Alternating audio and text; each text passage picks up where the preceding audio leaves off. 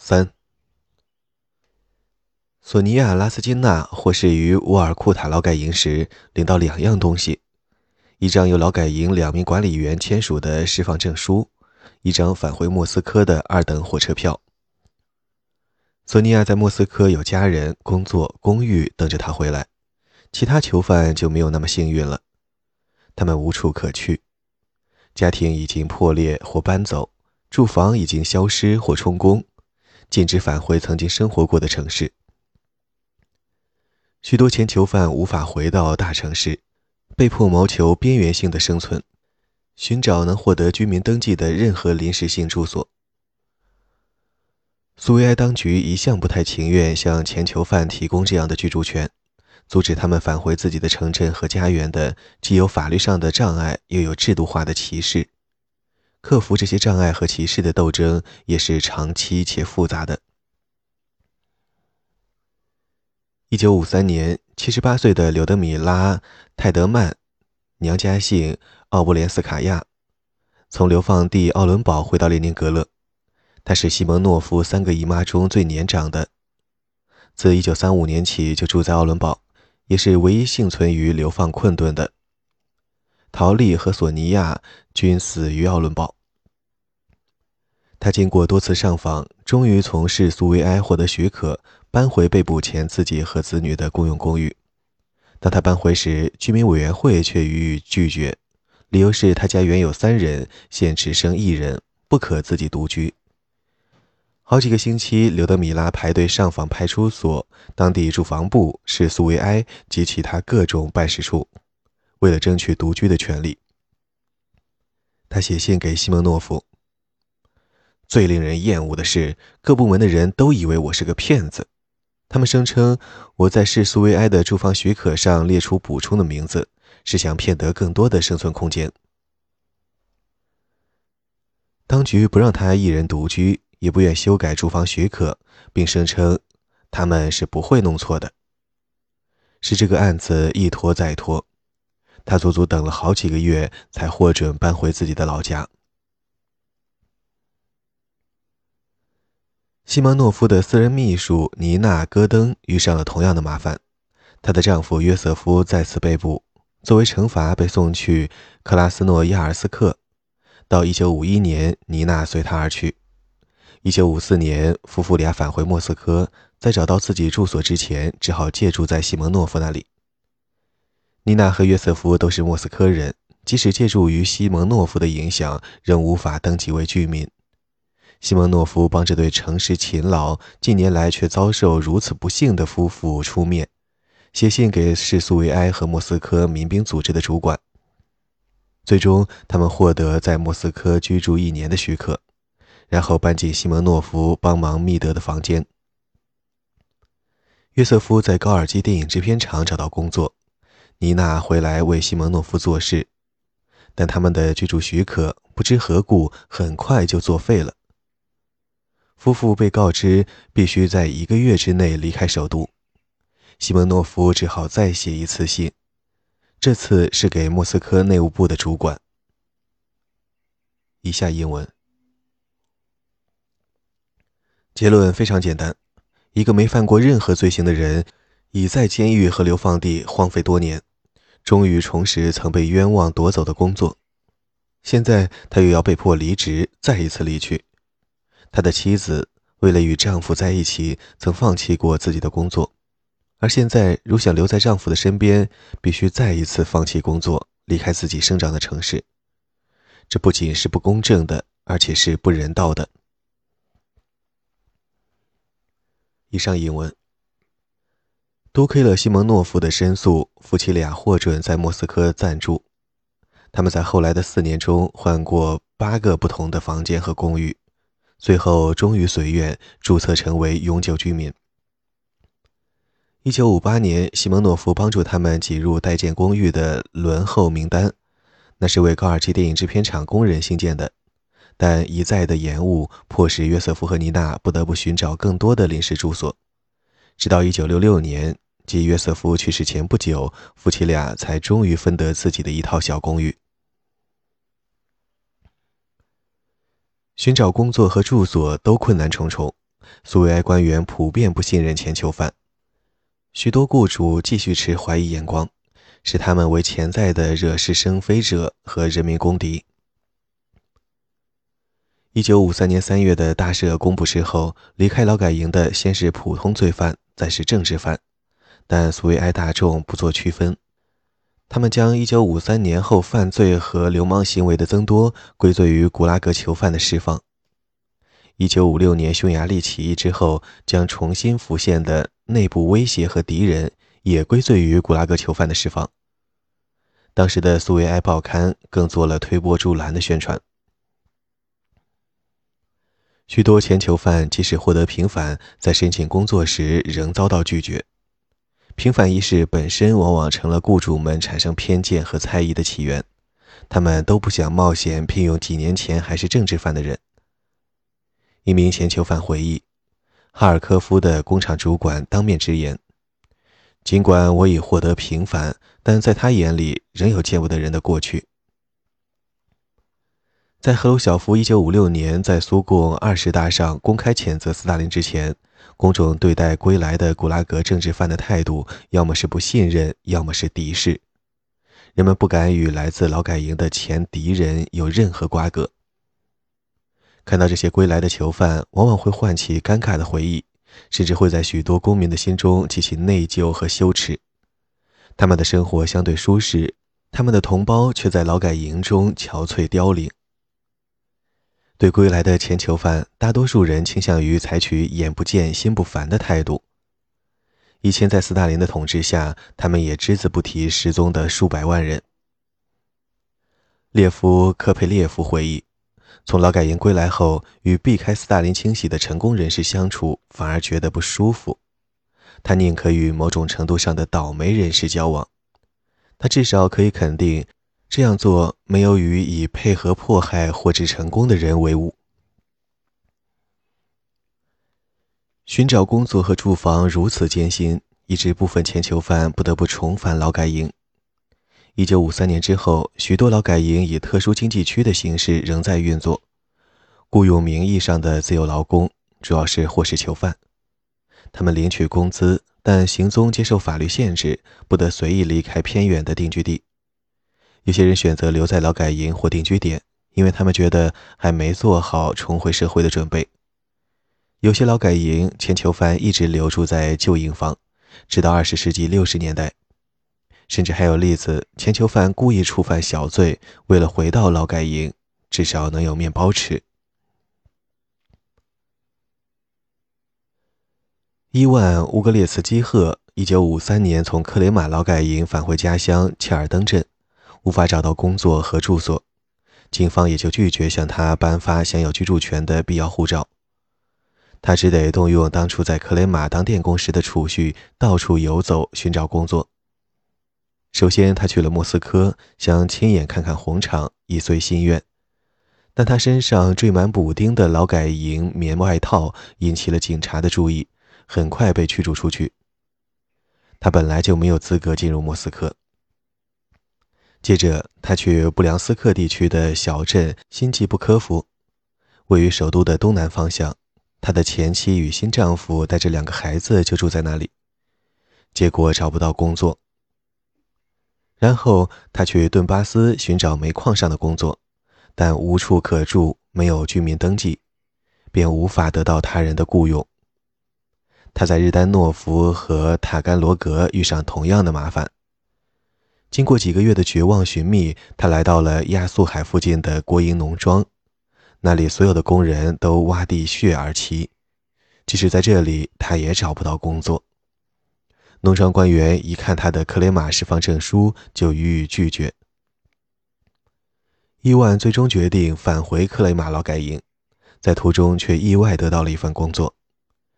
他在克拉斯诺卡姆斯克稍作停留，去探望居住于前劳改营营房的弟弟一家，正巧遇上附属砖厂的官员。他最初的申请也遭拒绝，但一块手表的贿赂让那位官员改变了主意。伊万在砖厂一直做到1981年退休。从1953到1957年。估计共有六十一点二万名前囚犯获得苏维埃当局的平反，其中多人是在死后追认的。根据苏维埃领导人的说法，平反过程是还原真相的过程，为了重建对一九一七年公正原则的信心。从表面上看，却有理想主义的成分。但从争取权利的老百姓的角度看，实际情况又有很大的不同。对他们来说，这意味着一系列持久且屈辱的上访。他们必须排队填写表格，与往往充满敌意的官员争斗。前囚犯要写十几封信，其上诉才会获得苏维埃当局的恩准，这是司空见惯的。不过，1956年之后，司法审查和平反的进程有所加快。有时，上诉人会被传唤去内务部或司法部的办公室，这类地方很容易引发前囚犯的恐惧。他们相信自己将被送回劳改营，因此穿上冬装，由哭泣的亲属陪同。一点也不奇怪，这种恐惧和障碍打消了不少的平反申请，很可能是当局的初衷。相关的司法审查和官方程序开展得非常勉强。苏维埃官员有明显的动机来敷衍了事，他们中的许多人当初靠捏造证据整肃人民公敌而立功晋了级，现在却要披露其中的不公，岂不要让自己上被告席？抓住稻草以求自保的尝试五花八门，有些甚至是非常卑微可笑的。例如，一个退伍军人，1947年因反苏维埃宣传而被判处劳改十年。他讲过反苏维埃的笑话，在一九五四年提出上诉，赢得减刑五年，遂立即获释。调查官在审查时判定他的笑话不是反苏维埃的，但为了维持原诉，从而无需推翻原案，无需予以平反，声称其中之一有可能被理解为反苏维埃的。最后，即使获得平反，也得不到相应的道歉，更不用说在劳改营浪费的宝贵年华。在大多数官员眼中，前罪犯的平反并未抹去他的所有罪行。一名克格勃上校在一九六零年提醒一位前囚犯：“平反并不表示你无辜，只是你的罪还不够严重，但总归是有保留的。”就许多人而言，尤其是那些前党员和笃信1917年革命价值的人，对平反的需求如此强烈，以致任何障碍都无法予以阻止。承认其公民价值，关乎他们人格尊严的根本。出于同样的原因，许多人希望重新入党，只有重新领到党员证，才会感到自己重又成为十足的苏维埃公民。一名人民公敌的遗孀在阿克莫林斯克劳改营度过十二年，她还记得收到丈夫的养老金和恢复党籍通知时的自豪。作为党员的遗孀，她可以得到普通受害家庭无缘的特殊好处，也因此对平凡者的地位持有扭曲的看法。在他看来，最重要的是这些优势是他重返社会的象征。以下引文。我觉得终于再一次成为完整的人，在政治上作为一个公民都是如此。更重要的是，我在某种意义上是今日英雄。获得平反的党员，其社会地位得到了提升。各式排队，无论是宿舍和假期的分配，还是财政补助和其他种种，都享有优先权。以上英文。对其他人来说，平凡的重要性还在于它给他们的生活和信仰重新带来意义。他们尽管遭受了不公，仍坚守自己的苏维埃理想。这种信仰使他们的生命乃至他们的牺牲充满了意义。许多人甚至认为，他们在劳改营辛苦劳作，也为苏维埃事业做出了贡献，因此而感到骄傲。列宁农学院的学者。亚历山大·杰格加里奥夫在二十世纪七十年代向记者阿纳托利·朱可夫做出如此解释。以下引文：我在劳改营亲手挖出那么多贵金属，如果留给自己，早已是百万富翁了。这是我对共产主义制度的贡献。我在严苛条件下存活下来的最重要因素，就是我对列宁主义党和其人道原则的信念坚定不移，永不磨灭。党给了我力量，让我可以忍受这些考验。党振奋我们的精神和觉悟，帮助我们坚持斗争。恢复党籍是我一生中最大的幸福。以上英文。另一类人追求平凡，因为他们相信这将能洗刷他们名字上的耻辱。玛利亚·德罗斯多娃获释于诺里尔斯克劳改营，但在获得平反之前，并没觉得自己已是真正的自由人。只有平反之后，我才能正视他人的眼睛，满怀荣誉和自豪。没人再会骂我。对托尔金一家来说，平反是一大解脱。一九三六年，来自比尔姆的老布尔什维克兼记者亚历山大·托尔金，作为托派分子被捕。自那以后，家人一直被当作人民公敌的亲属。二十多年来，亚历山大的妻子和两个女儿一直认为亚历山大确实犯了反对国家的罪行。这也是解释老朋友和邻居敌视的唯一办法。亚历山大的岳母更从客厅的全家福照片上挖去他的脸。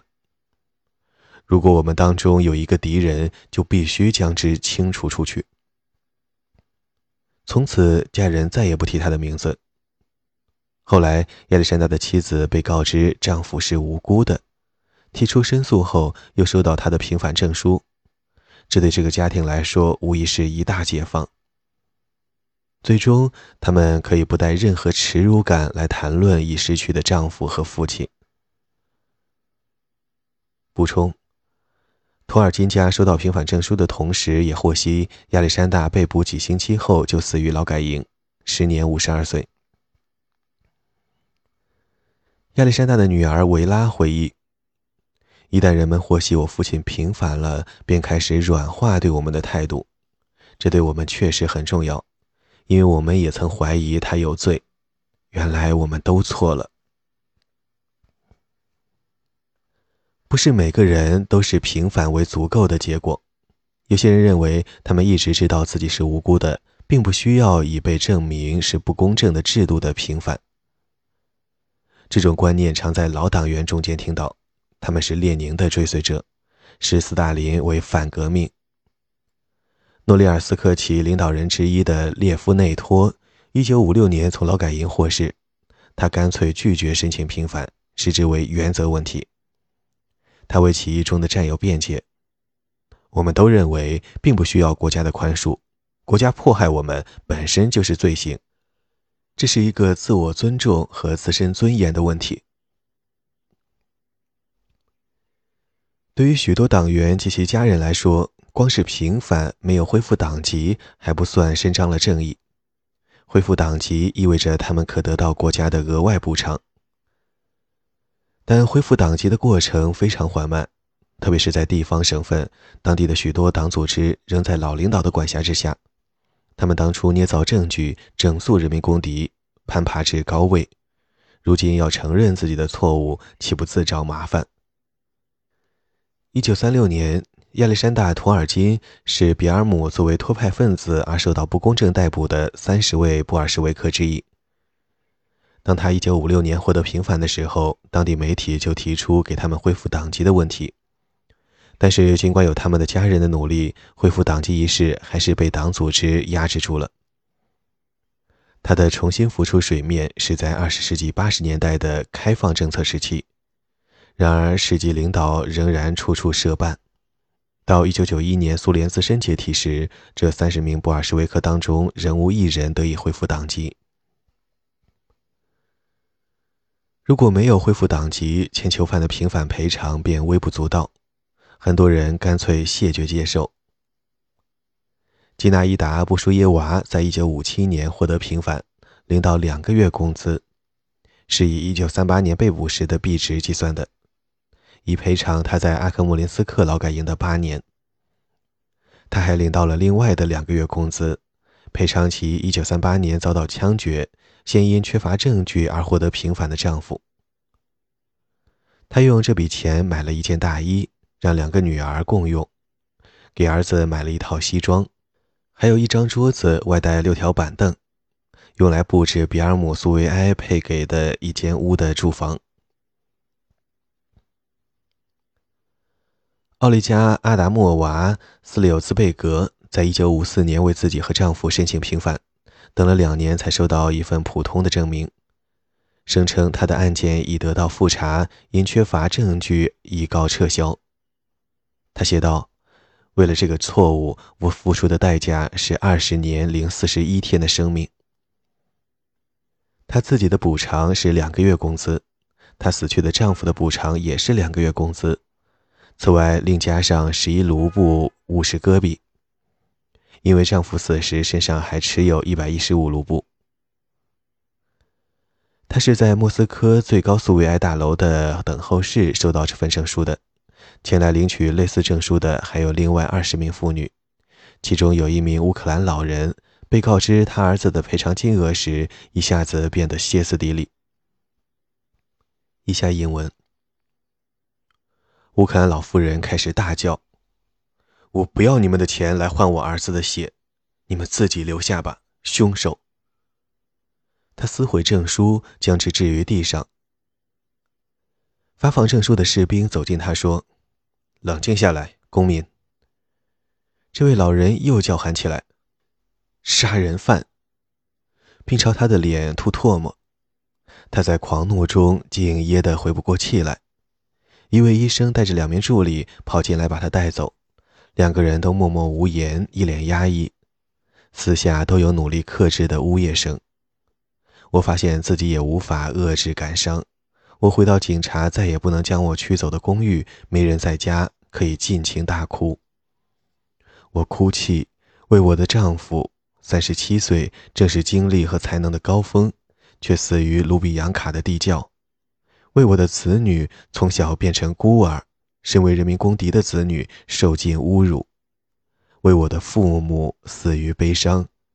为自己二十多年所受的酷刑，为活不到平凡而长眠于克雷马冻土的朋友。以上引文。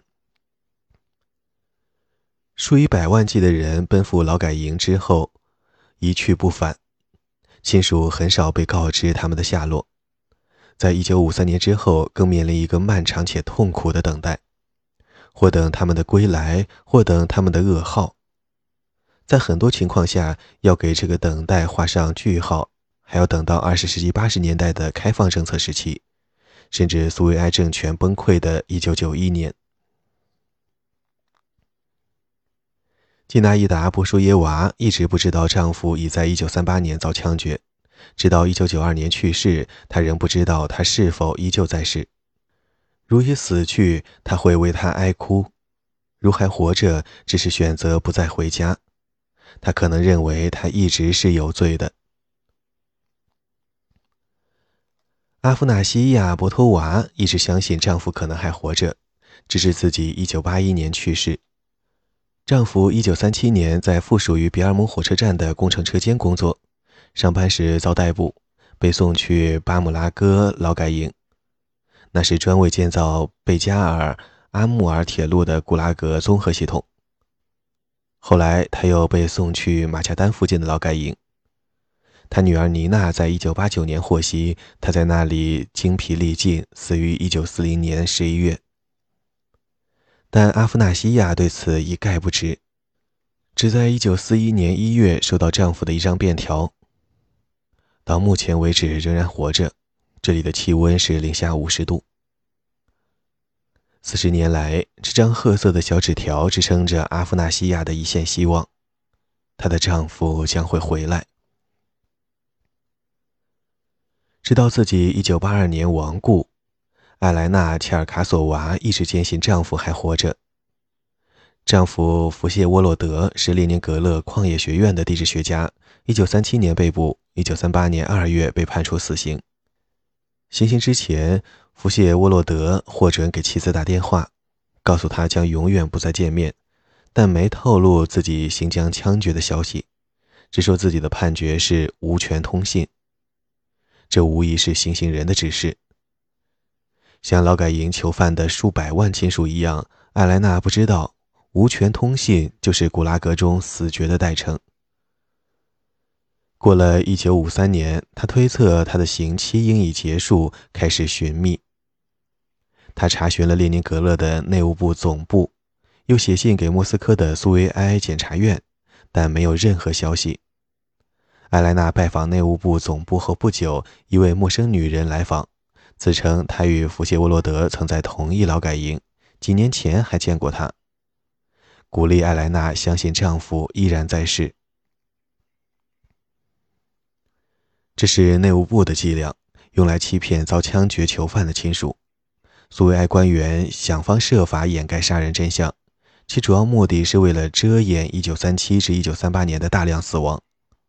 他们将当时处决的囚犯的死期改成后续的年份，通常选在战争年代，并伪造发给亲属的死亡证书，声称那些囚犯死于心脏病发作或其他疾病，但事实上都是在多年前死于枪决。